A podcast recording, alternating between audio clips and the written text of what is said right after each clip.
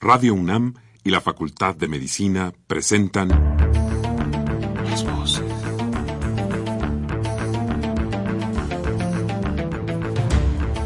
Voces. Las voces. Las voces.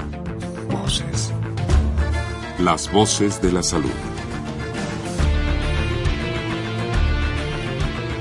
Reflexión y análisis de las ciencias médicas. Acompáñenos.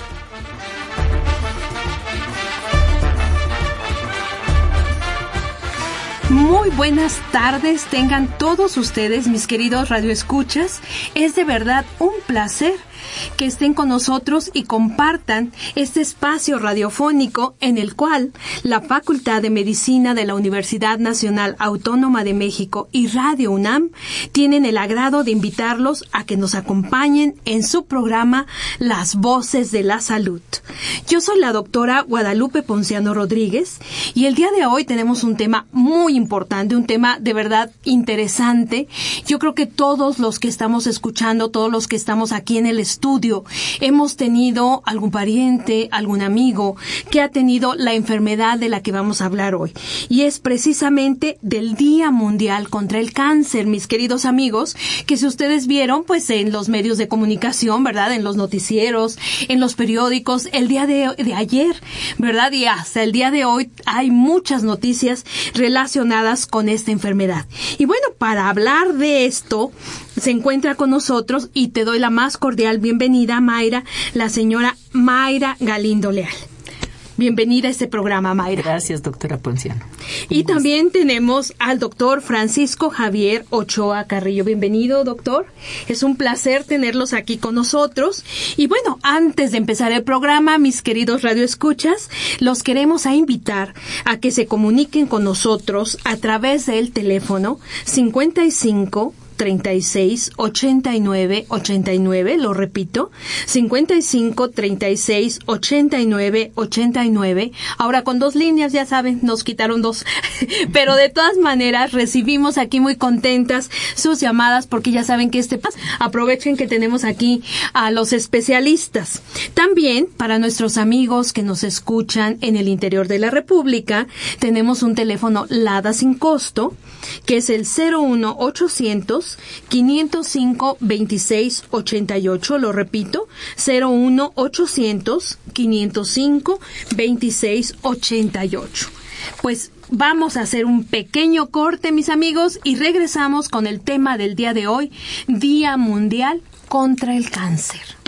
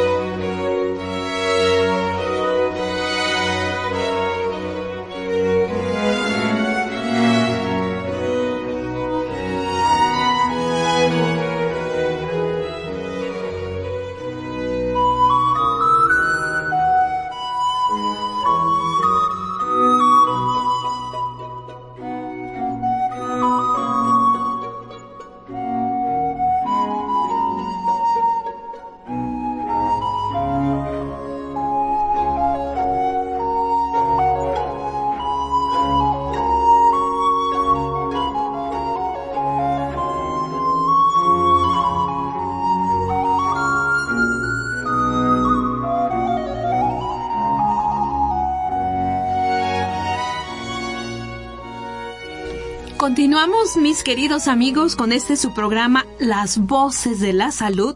El día de hoy con el tema Día Mundial contra el Cáncer. Nuestros invitados, la señora Mayra Galindo, que es directora general de la Asociación Mexicana de Lucha contra el Cáncer, Asociación Civil. Bueno, de nuevo, otra bienvenida, Mayra. Eh, gracias. Y el doctor Francisco Javier Ochoa Carrillo. El doctor estudió su licenciatura en la Facultad de Medicina de la Universidad Autónoma de Guadalajara Tiene una especialidad en cirugía oncológica, un posgrado en el Instituto Nacional de Cancerología y actualmente el doctor Ochoa es el presidente del Consejo Mexicano de Oncología y consejero de la Asociación Mexicana de Lucha contra el Cáncer. Bienvenido, doctor Ochoa. Es un gusto tenerlo acá hablando de un tema de su especialidad como es el cáncer. Y bueno, mire doctor, en este programa siempre empezamos por cuestiones básicas para que nuestros radioescuchas vayan poco a poco construyendo el conocimiento de lo que es en este caso el cáncer. Y bueno, voy a empezar por esa pregunta. ¿Qué es el cáncer? Bueno, antes que nada, muchísimas gracias, doctora Ponciano, por esta amable invitación. Yo deseo que, a nombre de la Asociación Mexicana de la Lucha contra el Cáncer, nuestra participación de la señora Mayra y su servidor el día de hoy sea de mucha utilidad para su audiencia de radio, que es muy importante y que es siempre motivada por los uh, tópicos de salud. Bueno, el cáncer eh, se considera que es uno de los nuevos jinetes del apocalipsis, porque es un padecimiento que es devastador desde el punto de vista en primer lugar, de la palabra. Si bien es cierto, la mayoría de la población no sabe qué es el cáncer, lo asocia fundamentalmente a dos factores, sinónimo de sufrimiento y de muerte. Y de muerte, exactamente. Y otro aspecto importante es de que en muchos de estos casos también lo asocian a amputaciones o tratamientos agresivos. Pero retomemos verdaderamente y tratemos de aclarar qué es el cáncer. El cáncer es la consecuencia de que nuestro organismo empieza a producir células alteradas en su función y en su estructura. De tal suerte que al haber una alteración en los procesos de la síntesis del ADN de cada una de estas células, empiezan a deformarse y éstas tienen una gran capacidad de reproducirse en forma desordenada, de tal suerte de que empiezan a invadir estructuras, a afectar eh, otros órganos y llegan a producir metástasis. ¿Pero qué es metástasis? Es que estas células se diseminan no solamente en el órgano primario que les da el origen del tumor, sino que se diseminan primero a nivel regional, como nosotros lo sabemos, a los ganglios de ese órgano. Y posteriormente por vía hemática, o sea, por la sangre, se pueden diseminar a cualquier otra parte de las estructuras, como pudiera ser el hígado, el pulmón y o los huesos, entre otras. Entre otras. Es decir, son un grupo de células desobedientes, por así, decirlo, que ya no respetan las leyes de crecimiento natural y que empiezan a diseminarse, doctor.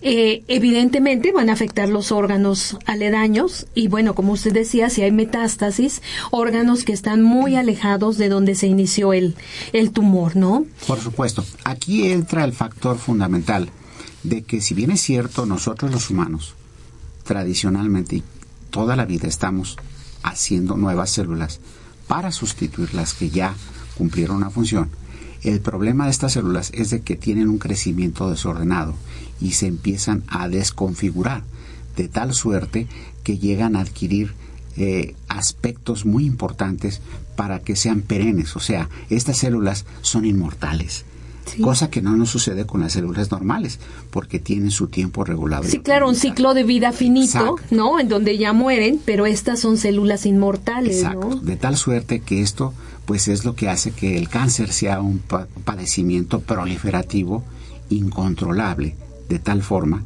que por esto necesitamos darle un tratamiento multidisciplinario. Pero ya hablaremos de esto. Claro, claro que sí, vamos a llegar a la parte del tratamiento que bueno, es muy importante para nuestros radioescuchas, pero a ver, doctor, aquí el cáncer es tan antiguo como la humanidad, ¿no? Yo creo que desde que empezó el hombre, ¿no? Eh, hay registros de que está el cáncer.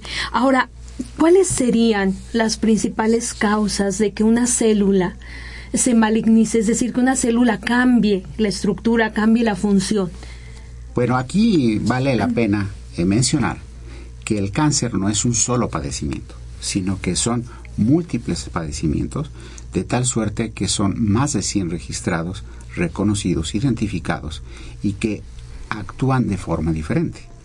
El cáncer es la consecuencia de un proceso degenerativo propio del organismo de una persona cuando ha tenido la oportunidad de ser longevo. A mayor probabilidad de más edad, mayor posibilidad de De tener un cáncer. Sin embargo, el otro aspecto importante es el cáncer se da por las formas y los estilos de vida. De tal suerte que tenemos factores agresores que estimulan ciertas células a que se produzca este desorden. ¿Cómo cuáles? Como puede ser el tabaco, como puede ser las grasas, la obesidad, que el 60% de los tumores en general se asocia a tabaco y obesidad y grasas, de tal suerte que si nosotros pudiéramos frenar estos aspectos, podríamos revertir muchos de este tipo de tumores. El otro aspecto muy importante para este tipo de tumores, pensar que por qué se da, es por elementos naturales mismos. Por ejemplo, la radiación solar es capaz de producir cánceres, especialmente en la piel, de tal suerte que la exposición prolongada y sostenida a los rayos solares nos puede producir un cáncer. Por otra parte, hay otros factores como son algunas sustancias químicas, todo lo que son los uh, derivados del metabolismo o de las acciones de los uh, uh, carbonos, especialmente, por ejemplo, como son los derivados del petróleo, como pueden ser los derivados de la contaminación misma, pueden contribuir al desarrollo de este tipo de padecimientos. Así como una parte más, entre un 5 y 10%, está relacionado íntimamente al factor herencia. Si bien es cierto, el cáncer no se hereda, la predisposición, a determinado tipo de cáncer es susceptible de que se llegue a presentar. Pero uno de los grandes capítulos y de los que más han logrado conocerse en estos últimos años es que el cáncer también puede ser una enfermedad infecciosa. De tal suerte que se deriva, por ejemplo, de la contaminación que nosotros podamos tener cuando nos exponemos al virus a cualquier tipo de virus, ¿no? Especialmente el virus del papiloma humano, como lo sabemos, que si bien tradicionalmente se tiene identificado como un factor de riesgo para cáncer cervicoterino, hoy por hoy también se tiene identificado como un factor de riesgo para cánceres de cavidad oral. Por otra parte, también, por ejemplo, el virus de la hepatitis. De la hepatitis, exacto, pensé Específicamente, el virus de la hepatitis es un factor carcinogénico propio que puede desarrollar un cáncer hepático. De tal suerte que eso es importante que lo sepa nuestra audiencia. Y por otra parte, el virus del Epstein-Barr, que está asociado a otro tipo de tumores, como pueden ser los tumores de la. Pero también lo importante de esto es que gracias a este conocimiento hemos podido avanzar también en prevenir este tipo de cánceres a través de lo que puede ser la presencia de las vacunas. Es por esto que eso es importante, que también las empecemos a considerar como una estrategia que debemos utilizar para prevenir determinados tipos de cáncer. Claro, la prevención es básica, ¿no? Y ya Mayra nos hablará también, bueno, de la Asociación Mexicana de Lucha contra el Cáncer, en donde, bueno, la prevención constituye una de las partes básicas, ¿no? De la, de la labor de la asociación. Pero bueno, haciendo un poquito el resumen, doctor, de, de lo que nos acaba de decir, bueno, el cáncer, eh, a diferencia de lo que muchas personas piensan, ¿no? No, no se asocia en general, por ejemplo, con infección a virus, ¿no? Puede tener básicamente tres orígenes, la parte infecciosa que nos mencionaba, especialmente los virus, la parte genética y la parte ambiental. Entonces es una enfermedad que puede ser multifactorial, ¿no? Con los estilos de vida fundamentalmente. Y, relacionada con los estilos de vida. Fíjese, doctor, yo estaba leyendo aquí algunos celebración ayer del Día Mundial, ¿no? De lucha contra el cáncer y bueno, los datos son realmente pues reveladores, ¿no? Si me permiten voy a leer unos, es de la página de la Organización Mundial de la Salud y nos dice que el cáncer es una de las principales causas de muerte en todo el mundo. Por ejemplo, en 2012 causó 8.2 millones de defunciones. Los que más muertes causan cada año son los cánceres de pulmón, de hígado, de estómago, de colon y de mama y que los tipos de cáncer más frecuentes eh, van a variar en el hombre y en las mujeres, ¿no? Eh, vamos a hablar un poquito más adelante al respecto y bueno, ah, también nos habla de las infecciones víricas, lo que usted nos decía, de la hepatitis B, de la hepatitis C, los papilomavirus humanos, ¿no? Que son responsables de hasta un 20% de las muertes por cáncer en los países de ingresos bajos y medios, ¿no? Como es eh, el nuestro. Aquí sería importante agregar el virus del HIV, el virus de inmunodeficiencia humana, que si bien es cierto es un padecimiento sumamente serio en el cual se están logrando avances significativos, también el virus del HIV puede potenciar la posibilidad de desarrollar cánceres como linfomas y como el sarcoma, de Kaposi. Entonces, es otra de las grandes asociaciones que tenemos con los virus y que podemos en un momento dado prevenirla. Claro. Y bueno, miren, termina con esto que dice, se prevé que los casos anuales de cáncer aumentarán de 14 millones en 2012 a 22 millones en las próximas dos décadas. O sea que es una enfermedad que aparentemente algunos tipos de cáncer están aumentando a la par de los conocimientos que usted decía, doctor, que se están generando, porque se entienden cada vez mejor, ¿no? Este, cuáles son los factores eh, etiológicos y los factores de riesgo. Por supuesto, este es un reto para la Organización Mundial de la Salud y para todo el mundo en general, de tal suerte que por eso la Unión Internacional de la Lucha contra el Cáncer, que es una institución eh, privada, pero con todo el soporte y el apoyo de muchos gobiernos en el mundo para combatir el cáncer, ha eh, puesto una meta del 25 para el 25 se pretende que a través de la divulgación del conocimiento de lo que es el cáncer y el tratar de invitar a la población a que cambie sus estilos de vida más favorables, más saludables, puede en un momento dado ayudarnos a tratar de reducir la incidencia de estos tumores hasta en un 25% para el año 2025. 2025 para el 25. exacto. Por esto, porque hay que recordar también que cada vez nuestra población va envejeciendo más. La población mundial. De hecho, en nuestro país tenemos alrededor de un 10% de nuestra población que se considera por arriba de los 65 años. Para el 2015 tendremos eh, una población casi de 12 millones de habitantes con esa edad y para el 2025 estamos esperando que esa población crezca hasta un 22%.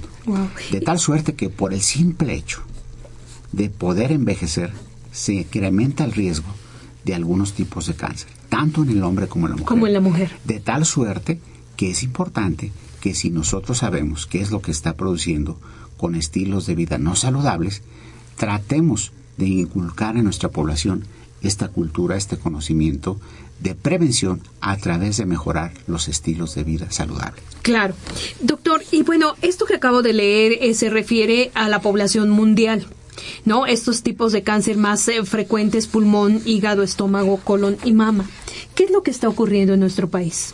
Bueno, en nuestro país eh, no está exento de padecer este padecimiento, de tal suerte que se tiene registrado que hay alrededor de 120 mil nuevos casos por año en toda la República Mexicana, en todo el sistema del sector salud, pero que lo más dramático del asunto, además del número de personas que llegan a desarrollar este padecimiento es que seguimos diagnosticándolo en etapas 2, 3 y 4. Es decir, en etapas. El 60-70% de los casos en los cuales el cáncer, pese a los manejos multidisciplinarios, no podemos curarlos. Si nosotros verdaderamente queremos curar a los pacientes, tenemos que detectarlas tempranas con el objeto de que sean susceptibles de un manejo multidisciplinario adecuado y que tengan mejor opción de curación. El cáncer hoy por hoy es curable, siempre y cuando se diagnostique a tiempo y se trate oportunamente. Claro. Pero lo ideal sería de que no solamente buscáramos el detectar los cánceres más tempranos, sino que nosotros pudiéramos tener estrategias para prevenir estos cánceres que muchos pueden ser prevenibles, otros no. Sin embargo, muchos de ellos sí pueden ser prevenidos. Claro, y me recuerda aquí la el, el lema Mayra de la Asociación Mexicana de Lucha contra el Cáncer, en don, que nos dice, detectado a tiempo, el cáncer puede ser curable. Yo creo que, eh, no, sé, eh, ¿tú, tú qué, qué, me dices al respecto, Mayra? ¿Cuál es tu, tu perspectiva? Vamos a empezar ya a hablar un poquito más de la asociación. Ahorita creo que quedó perfecto. Eh, ¿Cuál es la perspectiva de la Asociación Mexicana de Lucha contra el Cáncer? Bueno, lo que te puedo comentar, doctora, es que sinceramente cuando se acuñó ese lema, que fue en 1972, podríamos decir que era una mentira. Porque eh, yo, bueno, tengo 18 años trabajando en la asociación y eh, he estado leyendo cómo se empieza a importar los tratamientos de quimioterapia a México.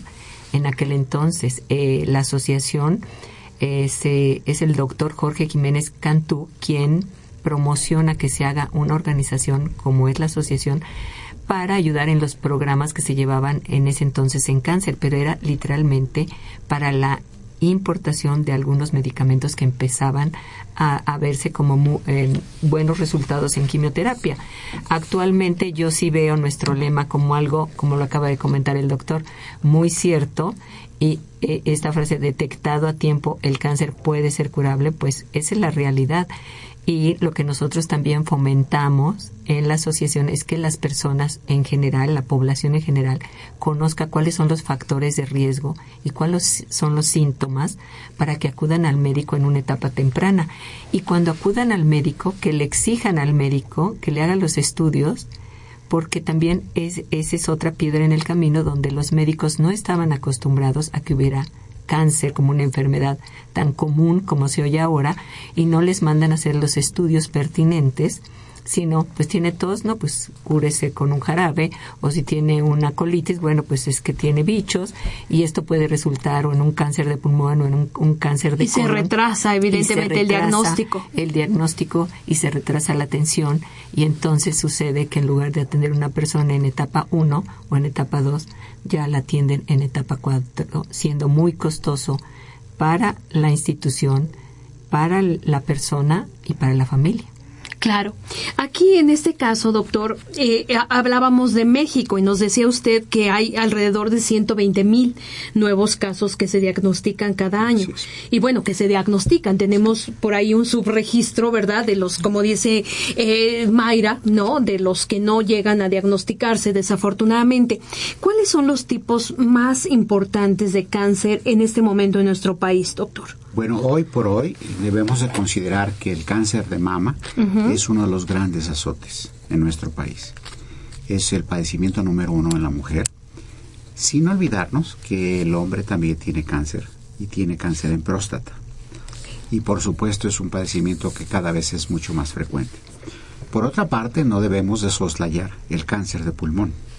El cáncer de pulmón es un hecho que en nuestro país cada vez es mucho más frecuente y está causando una gran mortalidad, porque este cáncer en particular se diagnostica las más de las veces en etapas sumamente avanzadas. De tal suerte que es importante que lo tengamos en cuenta. Y si bien es cierto, lo asociamos, por ejemplo, al tabaquismo, no necesariamente esto sucede. Por ejemplo, nosotros todavía tenemos en muchas de nuestras comunidades, eh, por tradición, el uso de la leña y la exposición prolongada también al uso de la leña y el carbón puede generar este tipo de cáncer. De tal suerte que es importante que lo tengamos en cuenta. La clásica cocina de leña, ¿no? De muchos lugares del interior de la República y de los alrededores, ¿no? De zonas suburbanas incluso. Incluso para calentarse, no nada más para preparar sus alimentos, sino para calentarse. Así es. Por otra parte, tenemos, por ejemplo, con mucha incidencia es el cáncer gástrico. Sin embargo, parece ser que se está eh, elevando mucho más en frecuencia el cáncer de colon y recto, que este también está asociado a estilos de vida no saludables. Cuando nosotros ingerimos una dieta rica en carbohidratos refinados, que no producen volumen y que la gente se constipa con mucho, de tal suerte que no toma muchos líquidos. Y esto parece ser que es un condicionante. Además, asociado a la ingesta importante de grasas de origen animal de tal suerte que se desarrollan lesiones en el intestino, que son los pólipos, y que esa es la oportunidad de, diagnóstico temprano. El cáncer temprano cuando existen pólipos a través de la colonoscopia. De tal suerte que también tenemos que sensibilizarnos mucho por el estilo de dieta que nosotros empleemos, porque eso va a repercutir en algún tipo de cánceres. Y otros de los cánceres que a veces también se nos olvida, pero son cada vez más frecuentes, las leucemias y los linfomas que están asociados íntimamente también a algunos factores y que dependiendo del grupo poblacional puede ser en mayor o menor grado. Sin olvidarnos también de otros tipos de cánceres como son el cáncer de la piel. Si bien es cierto, nuestra población es mestiza y tenemos una piel eh, no pues, tan blanca como la población europea, por ejemplo, ¿no? Claro. Eh, nos exponemos en forma indefinida al sol. Pero hay que recordar que también la alteración de las capas de ozono de la Tierra, y especialmente en las áreas conurbadas, y los rayos ultravioleta inciden más directamente y por más tiempo en las piel de las personas y por lo tanto pueden desarrollar este tipo de tumores. Claro, y bueno, la Ciudad de México, ¿no? La altitud, 2.240 metros sobre el nivel del mar, ¿no? La hemos sentido últimamente, doctor, la intensidad, ¿no? Del sol es impresionante. Aquí el uso de bloqueadores solares es fundamental, se siente, ¿no? O sea, los rayos del sol muy intensos. Bueno, doctor, nos habla mucho estilo de vida, ¿verdad? Regresamos al estilo de vida, a la dieta. Incluso, bueno, yo estaba pensando también los eh, cánceres asociados a virus también, la, la cuestión, ¿no? De, de, múltiples parejas, promiscuidad, que ya hemos hablado aquí también en el programa. Hemos tenido programas eh, relacionados, por ejemplo, con papilomavirus, ¿sí? Entonces, la, la importancia de todos los estilos de vida, ¿no? Y Doctor, aquí una de las eh, de las cosas que nos preguntan con mucha frecuencia los radioescuchas es ¿Usted podría decir cuáles son los principales síntomas? O sea, ¿cómo podría usted prevenir a la población que nos está escuchando sobre eh, la necesidad urgente, como decía Mayra, de ir al doctor y pedir, oiga doctor, yo siento que esto no está bien, algo está pasando, necesito estudios? ¿Qué, sintomatología podría usted mencionar, doctor? Bueno, eh, desafortunadamente el cáncer, las más de las veces, en etapas tempranas, no produce manifestaciones. Aquí el mensaje a la radio audiencia es de que piensa mal y acertarás. El simple hecho, el simple hecho de que nosotros empecemos a rebasar la tercera década de la vida, o sea, a partir de los 30 años de edad, deberemos de ser más conscientes y disciplinados. Y aquí voy a poner un ejemplo. Si todos nosotros llevamos nuestros automóviles a un chequeo periódico, dependiendo del kilometraje, o a la verificación vehicular, sería deseable que nosotros nos checáramos o hiciéramos una verificación y no ir al médico solamente para tratar molestias o tratar algunos síntomas o tratar de ver si hay cáncer, sino tratar de prevenir. Esto sería deseable que, por ejemplo, para las mujeres, a partir de la tercera década, empezaran a crearse estrategias de conciencia para que ellas mismas desde chiquitas se autoexploren sus pechos, en forma periódica, simple y sencillamente cinco días después de su regla. De, la menstruación, En segundo lugar, tener la posibilidad de que si empezaron su vida sexual activa, pues empezar a hacerse papanicolaos en forma periódica, o bien, aún así, si las niñas que tienen nueve años de edad o diez, es el momento adecuado para llevarlas con el ginecólogo y que éste les administre el virus del la, perdón, la, vacuna del, contra el virus del Sí, la vacuna, sí, no, no, no, doctor. que les administre precisamente la vacuna contra el virus del, del, papiloma, Del Pero papiloma, obviamente eso también no quiere decir que con la vacuna vamos a evitar el problema. Tenemos que eh, educar a las personas para que tengan una sexualidad responsable. Responsable, claro. Ese es el punto. Sí, lo que hablábamos otra vez, ¿verdad? Los estilos de vida. Así es. Doctor, vamos a hacer una pequeña pausa y regresamos, mis queridos amigos, con este tema tan interesante. Mire, ya vamos a la mitad y bueno, no tenemos tantas cosas que decir, ¿verdad? Pero bueno, amigos, repito, 55 36 89 89 y 01 800 505 26 88. Regresamos con el tema del día de hoy de Voces de la Salud, Día Mundial contra el Cáncer.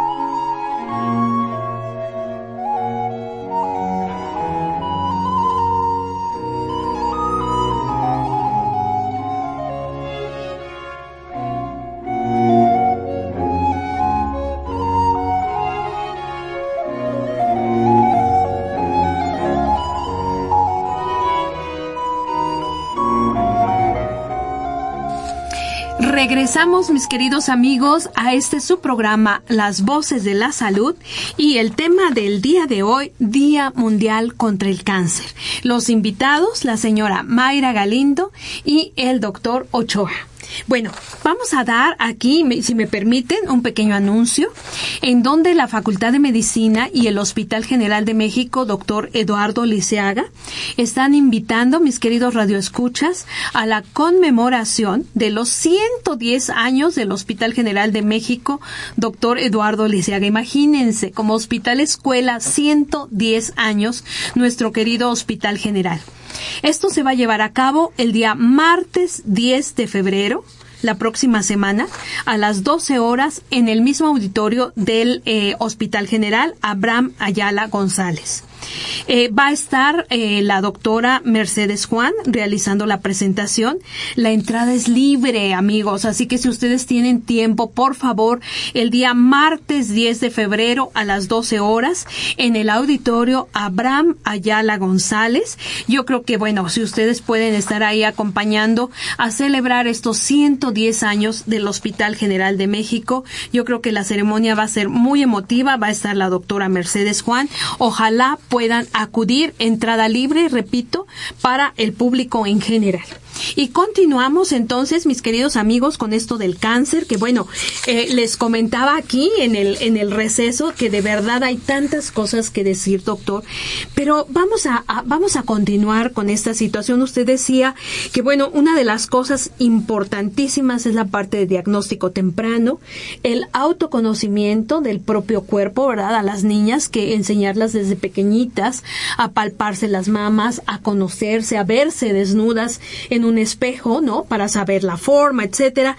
¿Y qué me puede decir, por, por ejemplo, para los hombres? Bueno, no hay que olvidar que los jóvenes, especialmente, pueden tener un cáncer de testículo.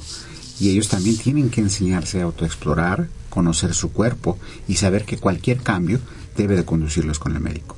Por otra parte, si es el cáncer de próstata el más frecuente, pues pensar que a partir de los 40, 50 años tenemos que empezar a hacer una visita con el médico para que nos haga una exploración física y nos solicite la determinación de lo que nosotros llamamos antígeno prostático específico. Por otra parte, tanto para hombres como para mujeres, cuando uno tiene trastornos del tracto gastrointestinal inferior, colitis, etcétera, deberemos descartar un cáncer de colon y recto. Y ya será el médico que nos ayude para planear una colonoscopia, que es un instrumento de fibra óptica que bajo sedación nos permite revisar toda la extensión del colon y poder documentar la presencia de una lesión benigna y o de una lesión maligna. Por otra parte, es importante decir que lo eh, adecuado sería es tomar placas de tórax para la gente que tiene exposición a ciertos riesgos, así como también en la mujer no olvidar el hacerse su mastografía de rutina siempre complementada con el ultrasonido, el autoexplorarse sus mamas cada mes como ya lo señalábamos y después de la menstruación no dejar de hacerlo. Simple y sencillamente eh, cuando la persona llega a la menopausia inclusive continuar, con este un día fijo para la exploración. Su Papa Nicolau, que eso es fundamental, y sobre todo pensar en que puede existir la posibilidad de un cáncer. Cualquier lesión en la piel que no mejore en el transcurso de dos semanas, debe de ir con el médico con el objeto de que pueda hacer una biopsia de la lesión y poder determinar si es una lesión benigna o es una lesión maligna. Claro, doctor. Yo siempre les digo un poco en broma eh, que después de la menopausia en la quincena, doctor, no se les olvide, ¿verdad? En la quincena eh, revisarse y, déjeme decir algo de tabaco, doctor, también. Yo creo que, digo, eh, yo creo que es importantísimo. hay al menos 15 diferentes tipos de cáncer asociados con el consumo de tabaco. Entonces yo creo que aquí también dejar de fumar es algo importantísimo y también eh, tabaquismo pasivo, que, que tenemos esa problemática, la exposición al humo llamado de segunda mano. El tabaco es de verdad uno de los principales factores de riesgo para muchos tipos de cáncer, no solamente, mis queridos amigos, para el cáncer de pulmón, porque mucha gente tiene esa idea que solamente se asocia con cáncer de pulmón. No, se asocia con muchos tipos de cáncer cavidad bucal, de vejiga, de páncreas, etcétera. Entonces, dejar de fumar también parte del estilo de vida es fundamental. Pero además, tratar de que los jóvenes inicien en esta adicción. Hay que recordar que el tabaquismo es una acción contra natura. Nosotros nunca hemos visto que un animal fume. Claro. De tal manera que nosotros debemos evitar este tipo de situación. Y recordar que los jóvenes, si empiezan con el tabaco, es una puerta de entrada a otras adicciones. Y que es mucho más difícil quitar la adicción al tabaco que quitarla a otro tipo de sustancias.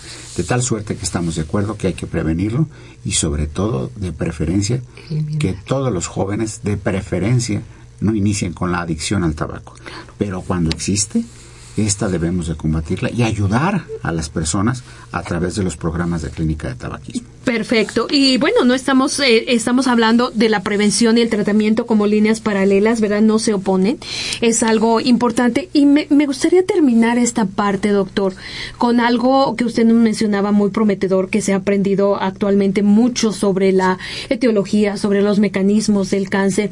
¿Qué me, qué me dice de los tratamientos actuales? Bueno, históricamente y hoy por hoy, la mejor estrategia terapéutica para el cáncer temprano es la cirugía.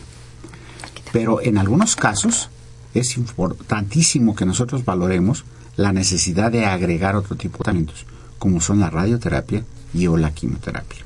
Y hoy también, por fortuna, contamos con medicamentos como son los bloqueadores hormonales para los receptores de hormona, una novedosa estrategia terapéutica, además de la quimioterapia, son las terapias blanco-moleculares, que pretenden eh, verdaderamente solamente llegar a las células afectadas para tratar de evitar los efectos tóxicos. Que eso es una maravilla. ¿verdad, doctor? Por supuesto, ha habido avances, se están logrando avances, pero todavía no podemos impactar realmente en la curación si no tenemos un diagnóstico temprano. Por eso insistimos en que un diagnóstico temprano podría evitarnos todo este largo proceso de tratamientos porque la cirugía en la mayoría de los casos pudiera ser efectiva. Claro. Y mire, eh, doctor, precisamente hablando de tratamiento, el señor Víctor Manuel Serrano, muchas gracias Víctor por, por llamar al programa, nos pregunta, doctor, si en el INCAN ya han aplicado la terapia de nanotecnología que ha sido propuesta por la doctora Tessie López y de ser así, ¿qué resultados han obtenido? Bueno, mire, por supuesto que ha habido muchos logros. El Instituto Nacional de Cancerología, como una institución de vanguardia, de investigación, tiene el compromiso de desarrollar estrategias terapéuticas y de probar las nuevas. De tal suerte que uno de los grandes avances es en el tratar no solamente ya de eh, conocer al cáncer a nivel celular, sino irnos más allá en el aspecto genómico. De tal manera que ahora estamos eh, genotipificando a estos tumores con el objeto de saber cómo pudiéramos nosotros implementar estas estrategias terapéuticas para poder aplicar nanotecnología. Pero por supuesto que todavía es un terreno prometedor, pero que no está determinado finalmente como un tratamiento eh, definitivo, Definitivo. sino es una propuesta novedosa que empieza a ser útil en algunos casos muy seleccionados, pero que todavía tenemos mucho que investigar. Y aquí la idea principal, mis queridos amigos, es prevenir. Por supuesto, A, yo a quisiera- pesar de todos los avances, la prevención sigue siendo vital. Eso es lo que yo creo que pudiéramos contribuir. Y dos, se puede prevenir en alguna manera. De tal suerte que me quedaría muy satisfecho si verdaderamente pudiéramos permear esto a nuestra población. Claro. Y bueno, amigos, creo que es un buen momento, estamos iniciando el año todavía, de eh, evaluar un poquito cuáles son nuestros estilos de vida, cuál es nuestra dieta, si somos muy sedentarios, si hacemos ejercicio, eh, es decir, eh, revisar un poco qué está pasando y lo que usted decía. Si ya llegamos al kilometraje en donde hay que irnos a hacer la verificación, bueno, pues ni modo, amigos, hay que ir, ¿no? Ah, Esa es la medicina preventiva, ¿no? Como el auto, como usted dice, así hay que querernos como queremos a nuestros automóviles. Y bueno, ya hablando un poquito más de la Asociación Mexicana de Lucha contra el Cáncer, Mayra. Eh, Mayra, como les mencionaba al principio, es la directora general de esta asociación. Y bueno, eh, estaba leyendo Mayra y me siento muy orgullosa de esto, de que es la una de las asociaciones más antiguas, ¿no? Está fundada en 1972. Y bueno, como tú decías, empezaron, se inicia básicamente para el tratamiento, pero ahora, evidentemente, su misión, sus valores han cambiado y están muy enfocadas al tratamiento con esto que repetía el doctor, detectado a tiempo, el cáncer puede ser curable. Así es, realmente nosotros, la asociación hace, como tú dices, en 1972, con el propósito de reunir fondos para las investigaciones que se llevaba entonces la Secretaría para importar los medicamentos y para apoyar a los pacientes que no tenían seguridad social de escasos recursos económicos, atendidos principalmente en el Instituto Nacional de Cancerología. Hoy en día, después de 40, casi 43 años, tenemos cuatro programas principalmente. Uno de ellos es el de educación y esto no me gusta decir tanto la palabra educación, es muy presuntuosa, pero sí queremos dar información. Queremos que toda la población conozca esto que acaba de decir el doctor. ¿Cuáles son las probabilidades de que cambiando los estilos de vida realmente nosotros podemos hacer un cambio? Para eso nosotros tenemos, hemos creado las 10 reglas contra el cáncer que ayudan en una, en una forma muy visual y muy fácil a que la gente entienda todo esto que eh, que son los eh, hábitos de vida saludables, el, no fumar, el protegerse del sol, el asistir al médico cuando conoces o cuando ves que tienes alguna bolita que te creció, que el intestino cambia de sus, sus hábitos, que tienes un adelgazamiento sin razón, hay que ir al médico. Cansancio. cansancio, palidez. Eh, después de tres semanas esto ya puede ser algo que, que debe preocuparnos.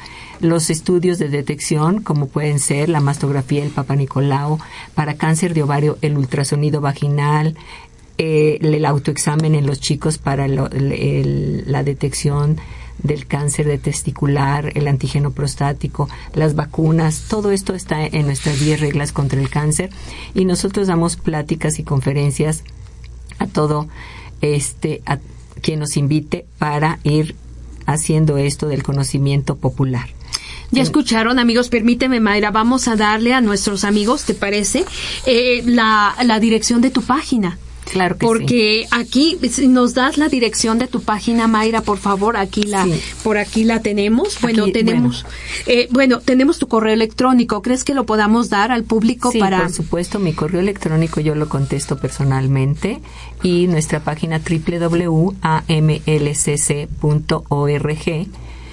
y dentro de estos eh, otros programas también tenemos el programa de prevención justo para acercar a las personas en comunidades más vulnerables estudios de detección oportuna como la mastografía, el Papa Nicolau, el antígeno prostático a precios muy accesibles para estas personas, pero sobre todo haciéndose el hábito de que una vez al año tienen que venir a nuestras jornadas y hacerse los estudios. ¿Cuándo, eh, en qué época son las jornadas de la asociación Maya? Nosotros tenemos jornadas una vez al mes en las diferentes comunidades en Xochimilco, en Tláhuac, en Paluca y eh, el miércoles primero les damos una plática de sensibilización, al miércoles siguiente les hacemos los estudios y al miércoles siguiente se les dan los resultados y ya tenemos varios años haciendo esto, entonces la gente ya está muy consciente de cuándo llegamos, cuándo se le da la plática, todo, todo este formación de, de, de, cultura de la prevención. Claro. ¿Cómo podrían nuestros radioescuchas tener esta información, Mayra, de cuándo son las jornadas, en dónde van a ser,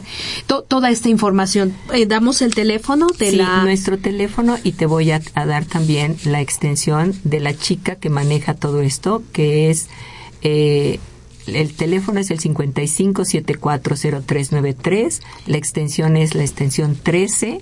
La chica que les va a contestar se llama Dulce y Dulce Olvera y su correo personal de ella es pacientes.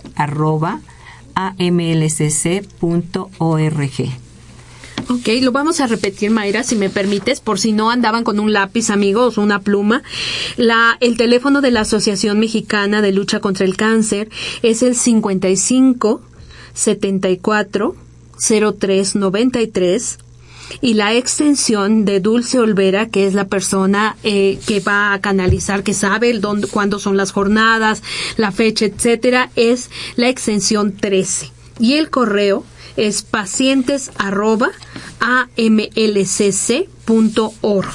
Así es. Ok, ese es el segundo, Mayra. Vamos en la parte de educación, en la parte de prevención. Nuestro tercer programa es de orientación, canalización y apoyo económico a pacientes.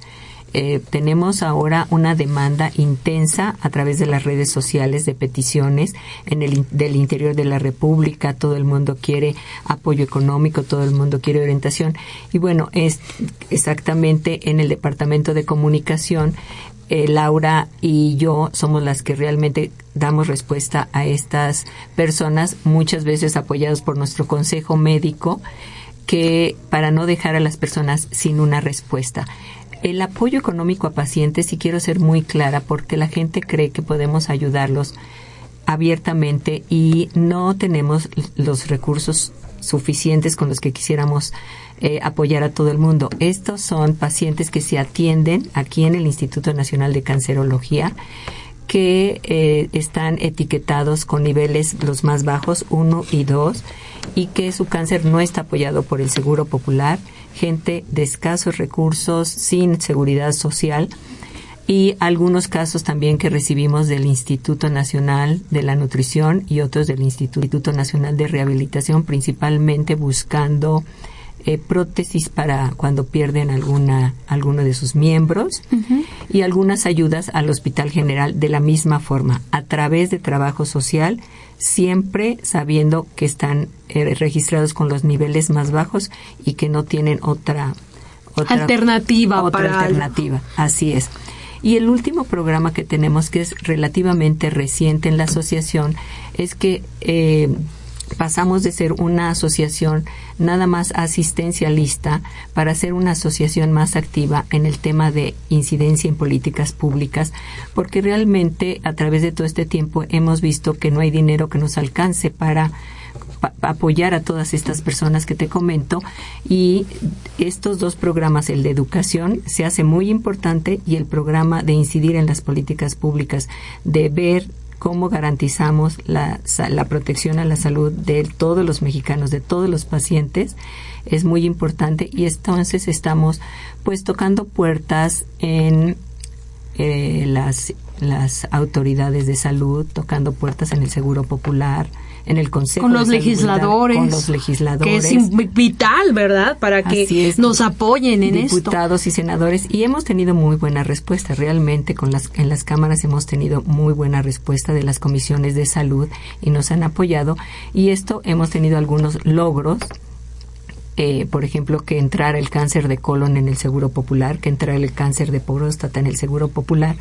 Y bueno, seguimos encontrando piedras en el camino, pero estamos insistiendo para pavimentar esto y que la gente realmente tenga un poco este más justicia y equidad en el tema de salud. Claro, eh, como, ahora acaba de pasar el Día Mundial y precisamente es el tema del programa contra el cáncer, ¿qué es lo que hacen ustedes como asociación Mayra para celebrar esto, para difundir este día tan importante? Mira, nosotros como somos miembros de la Unión Internacional contra el Cáncer, la eh, esta institución, como lo comentó ya el doctor, desde noviembre nos manda unos lineamientos, nos manda los mensajes, inclusive ya en español, eh, sobre el tema que se va a tocar o sobre los temas que se van a tocar para que todo eh, a nivel global todos hablemos de lo mismo. Nosotros eh, ya es el tercer año que llevamos a cabo un evento en las instalaciones del metro, en el sistema de transporte colectivo metro, donde nos han abierto las puertas para que las organizaciones de la Red contra el Cáncer, que este año fueron 30 organizaciones, puedan estar repartiendo este material y esta información a pues a toda la gente que pasa por todas estas Platícame, que ayer estuvieron en una estación. A ver, platícanos, ¿dónde estuviste? Yo estuve en Barranca del Muerto porque eh, ahí fue el corte del listón y el cierre de la, de la, de la campaña, pero sí, bueno, te puedo comentar que recibimos de la Unión Internacional contra el Cáncer una felicitación porque esto llega a muchísimas personas. Es un lugar para nosotros estratégico el estar en el metro. A lo mejor no vamos a llegar a los 5 millones de personas que transitan en un día en el metro, pero sí vamos a llegar a muchísima gente que multiplicado por los familiares con quienes van a comentar, con quienes van a enseñar estos folletos, pues eh, creo que no hay otro lugar en México mejor para hacer esta difusión. Y comparado estos 5 millones en algunos países europeos, pues es casi la totalidad de su población. De la población del por país, eso sí. La Unión Internacional contra el Cáncer queda muy sorprendida de saber que nosotros 30 organizaciones, todas con sus voluntarios, podemos hacer este trabajo y dar a difundir los temas como lo que decía el doctor, tenemos que tener una vida, unos hábitos de vida saludable, tenemos que tener una detección temprana, tenemos que tener acceso a medicamentos y, por supuesto, calidad de vida. Claro que sí. Doctor Ochoa, pues el tiempo se nos está terminando, pero no me gustaría eh, terminar el programa sin que nos dijera una última reflexión para nuestros radioescuchas. Bueno, yo creo que lo más importante, doctora Ponciano, lo estamos haciendo a través de usted, gracias a la oportunidad que nos da Radio UNAM. El hecho de que nuestra población, para que tenga un verdadero cambio, es la educación.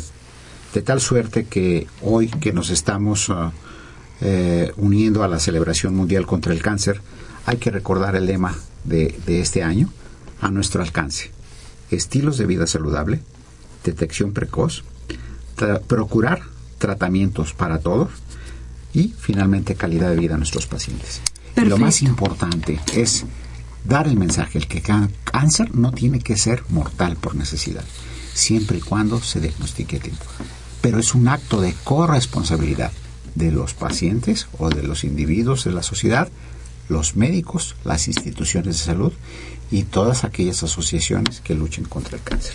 Muchas gracias, doctor. Mayra, tú una última reflexión. Pues yo te agradezco también muchísimo este espacio. Sabemos que es a través de ustedes que nosotros podemos sembrar la semilla y que mucha gente escuche lo, lo importante que dijo el doctor y lo que nosotros hacemos exactamente para que logremos tener una diferencia en unos años y que lleguemos a este 25 con un 25% menos. Ojalá, Mayra, no, al contrario. Y bueno, amigos, escucharon, yo creo que es importantísimo cambiar la mentalidad y recuerden, detectado a tiempo, el cáncer puede ser curable. Y creo que con esta frase terminamos el programa. Y bueno, esta fue una coproducción de la Facultad de Medicina y Radio UNAM. A nombre del doctor Enrique Graue, director de la Facultad de Medicina, y de quienes hacemos posible este programa, en la producción y realización, la licenciada Leonora González Cueto Boncomo. Leo, muchísimas gracias. La licenciada Erika Alamilla Santos, muchas gracias por, por guiarnos siempre en el programa. En los controles, nuestra querida Socorro Montes, Soco, mil gracias. Muchas gracias a los invitados del día de hoy. Yo feliz de empezar el año en ese, el mes, ¿verdad? Eh, en el programa, en la conducción, la doctora Guadalupe Ponciano Rodríguez. Les agradecemos, como siempre, sinceramente, su atención y recuerden que tenemos una cita el próximo jueves aquí en Radio UNAM en su programa Las Voces de la Salud a las 12 del día. No falten. Radio UNAM y la Facultad de Medicina presentaron